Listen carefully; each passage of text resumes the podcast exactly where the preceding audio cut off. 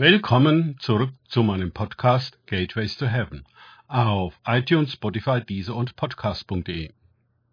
Mein Name ist Markus Herbert und mein Thema heute ist Revolution des Schabbats. Weiter geht es in diesem Podcast mit Lukas 6, 1 bis 5 aus den Tagesgedanken meines Freundes Frank Krause. Und es geschah am Schabbat, dass Jesus durch die Saaten ging und seine Jünger die Ähren abpflückten und aßen, indem sie sie mit den Händen zerrieben. Einige der Pharisäer aber sprachen zu ihnen, Warum tut ihr, was am Schabbat nicht zu tun erlaubt ist? Und Jesus antwortete ihnen, Habt ihr auch dieses nicht gelesen, was David tat, als ihm und die bei ihm waren hungerte? Wie er in das Haus Gottes ging und die Schaubrote nahm und aß und auch denen gab, die bei ihm waren? Die doch außer den Priestern allein niemand essen darf? Und er sprach zu ihnen, der Sohn des Menschen ist auch Herr des Schabbats. Lukas 6, 1 bis 5. Die nächste Klatsche für die Pharisäer. Über die Vergebung der Sünden des Gelähmten. Die Berufung des Zöllners Levi. Die Weigerung, aus Prinzip zu fasten, kommen wir nun zu einem weiteren sehr, sehr sensiblen Punkt, dem Schabbat die heilige Kuh sondergleichen, die Jesus hier schlachtet. Die Pharisäer wussten alles und noch mehr über den Schabbat. Mit zahllosen Zusatzregeln hatten sie seine Einhaltung als zentrale Säule der Religion neben dem Sündenmanagement abgesichert.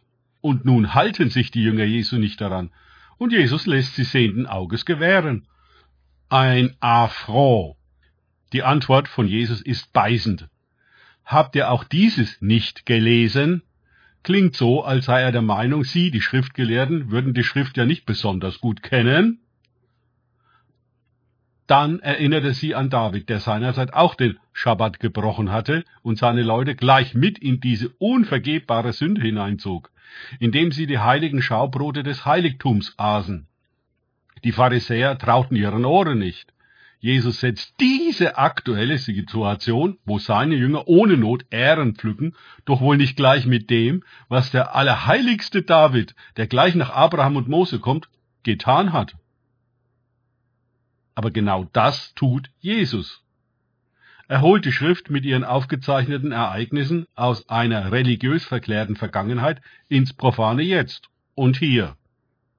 Für ihn ist das nicht damals und was ganz hinten, sondern er aktualisiert die Geschehnisse und zeigt, dass es nicht um eine kultische Ikonisierung von Figuren wie David geht, sondern darum, dass der Schabbat um des Menschen willen geschaffen worden ist und nicht umgekehrt, der Mensch um des Schabbat willen. Markus 2, 27. Dass der Schabbat also nicht ein knechtisches Gesetz, sondern eine befreiende Gabe Gottes an den Menschen ist, zur Ruhe zu kommen und zur Besinnung. Dass Menschen zwanghaft hungern müssen, ist nicht, worum es geht, und keineswegs, was Gott fordert. Die Jünger machen keinen auf fromm, weil Jesus ja neben ihnen steht. Nein, sie benehmen sich ganz normal. Anscheinend gefällt Jesus das. Sie haben offenbar nicht den Eindruck, sich für ihn verbiegen, sich als richtig und gläubig beweisen oder sonst irgendwie eine fromme Rolle spielen zu müssen dass Jesus sich dann auch noch Herr des Schabbat nennt, setzt dem Ganzen die Krone auf. Zu was macht sich dieser Sohn des Menschen? Seine Freiheit ist so groß wie seine Vollmacht, und er weiß, wie Gott die Dinge sieht. Der hätte gern etwas weniger Verurteilung der Unschuldigen und etwas mehr Barmherzigkeit. Siehe Matthäus 12, 6 bis 7. Aber davon wissen die Gelehrten und Experten nichts. Nur eines zählt, dass alles richtig ist so wie Sie richtig definieren, und es einem anderen überstülpen.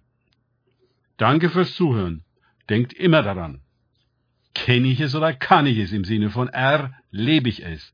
Erst sich auf Gott und Begegnungen mit ihm einlassen, bringt wahres Leben und Freiheit. Gott segne euch und wir hören uns wieder.